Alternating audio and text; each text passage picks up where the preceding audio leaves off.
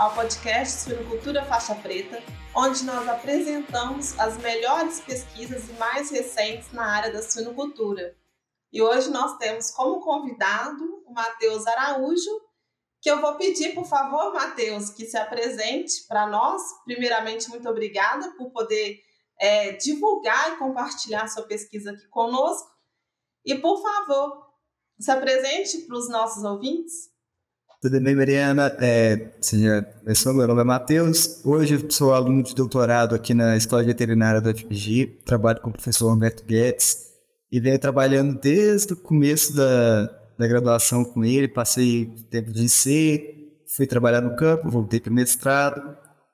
E desde o mestrado a gente segue na linha de avaliação de produtos alternativos antimicrobianos para a praxpiria de sintério que é uma das novidades que o mercado está exigindo aí para a gente, né?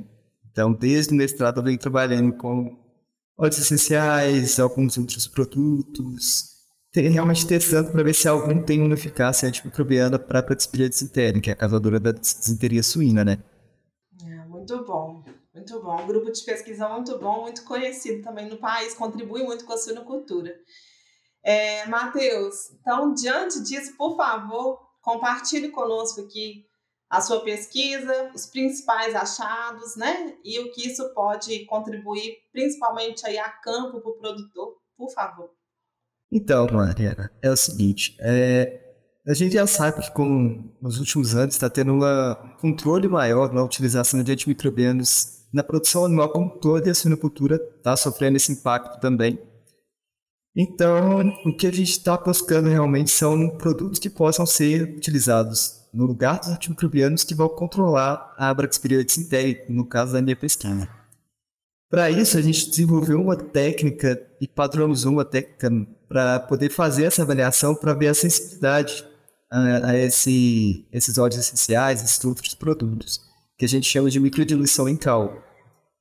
Essa técnica, ela basicamente permite que a gente faça um MIC, uma avaliação né, de concentração inibitória, de uma forma um pouco mais controlada, com, com diluições mais padronizadas do que o que a gente tinha aplicado até então, principalmente se você levasse em consideração que é o único método de avaliação de, de concentração inibitória de Bradspira era uma placa comercial que parou de ser comercializada em 2018. Então a gente, além de tudo, precisava desenvolver uma nova tecnologia, padronizar essa tecnologia e poder adaptar ela para trabalhar com esses novos produtos.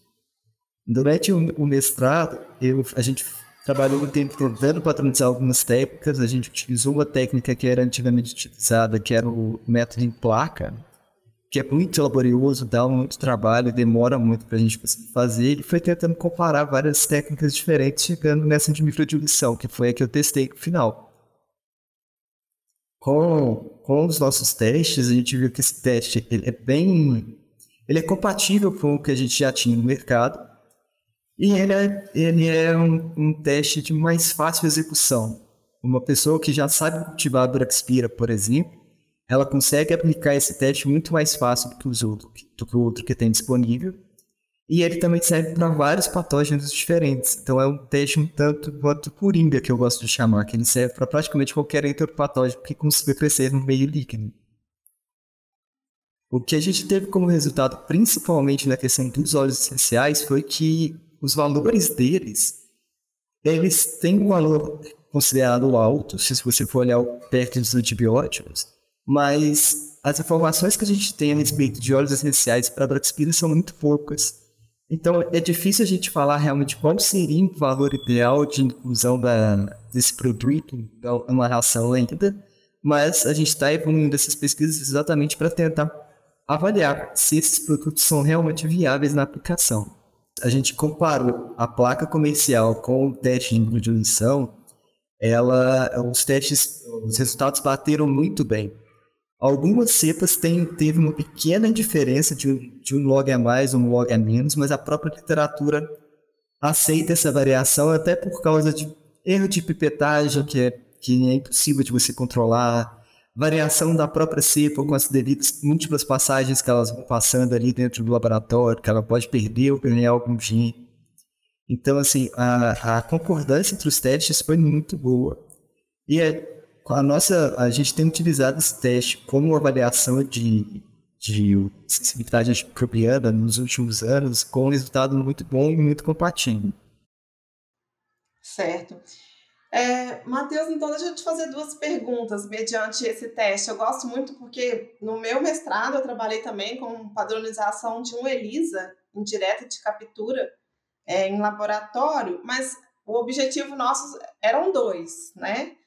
É, o primeiro é reduzir custos, já que é uma placa comercial mediante a um teste produzido em house, né, em casa. Então, normalmente, quando a gente consegue fazer isso, isso barateia no custo e esse essa diminuição do custo, ela também vai depois respingar no produtor. Então, ele consegue, é, o produtor e os técnicos que atendem conseguem solicitar testes a um preço mais acessível, né? Então, eu queria saber em relação ao custo, se tem uma redução do custo e sobre o tempo também de resultado do exame, né? Sabendo que a Braxispira aí ela é uma bactéria intracelular, então o tempo que demora a sair o resultado do exame. Se o seu teste, o teste que vocês avaliaram, teria essas, esses benefícios.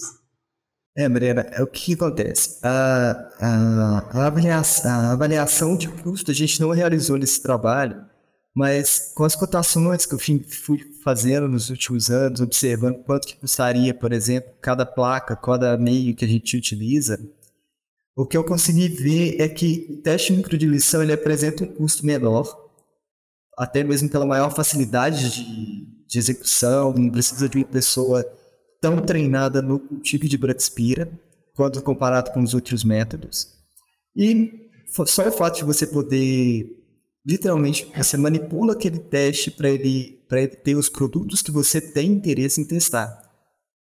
Já te, já te adianta muito, porque a plaga que a gente comprava, que vinha da Suécia, ela tinha um problema que ela vinha com os antibióticos, os antimicrobianos, na verdade, já pré-definidos em concentrações pré-definidas. Então você tinha pouca variação entre elas. Com o teste de microdilunição, eu consigo testar qualquer diluição que eu precisar. Então, supondo que eu queira testar um antibiótico, porque eu acho que ele é muito, muito eficiente, eu consigo testar baixíssimas concentrações, coisa que na placa comercial a gente não teria essa chance. É, então, em, já me adiantando um pouco, em questão do tempo também de execução dessa técnica, ela é um pouco mais rápida, porque ela não precisa que você tenha um preparo muito grande de meios e reagentes para começar a fazer. Se o que você precisa ter é a sua colônia que você quer testar, os princípios ativos e uma placa de 96 postos. Com isso, você já consegue fazer todo o teste e já consegue soltar o resultado a quatro dias após o início do, da variação. Enquanto a outra placa, a, a, a, método esse método de Agra pode demorar até 15 dias, porque até você conseguir fazer as placas, até você conseguir cultivar todas as colônias que você precisa, porque no caso de Braxpira e o Dash em Yaga, você precisa de ter pelo menos 10 cepas selecionadas diferentes. E para fazer isso, você gasta um, só para fazer os agas, você gasta um dia a mais para poder preparar e lavar todas essas cepas. Então, assim, em questão de tempo do agar, você, você ganha pelo menos uma semana com a minha experiência. Só concluir uma coisa rapidinho aqui, Marina. É, a, o nosso intuito é exatamente conseguir fornecer e padronizar para que mais pessoas consigam fazer isso no Brasil. Porque atualmente, que eu tenho conhecimento, só a gente tem feito esse teste. E a pessoa, o laboratório, sabendo cultivar a Praxpira, é totalmente possível dele fazer esse, esse teste, porque ele é muito simples de executar. Então a gente está, eu estou terminando a publicação dele agora, a gente deve submeter ele para sair até o meio do ano, no final do ano, e ver como é que vai ser. Isso aí, isso aí, Matheus. Parabéns, parabéns pela pesquisa, né? A você e a todos os envolvidos. É, pesquisas que resolvem problemas, né? Disso que nós precisamos e a suinocultura precisa. Então, muito, muito obrigada, né, por divulgar a sua pesquisa, compartilhar e parabéns ao grupo. Que isso, a gente agradece a oportunidade de falar um pouquinho do que a gente faz aqui dentro, né? É isso aí. Bom, pessoal, nós estamos sempre procurando as pesquisas mais recentes da suinocultura. Se você quer compartilhar sua pesquisa aqui conosco, por favor, É muito simples, basta você enviar um e-mail para suiniculturafaixapreta.com.br. Então ficamos aguardando aqui a sua pesquisa. Muito obrigada a todos e encontro vocês em uma próxima oportunidade.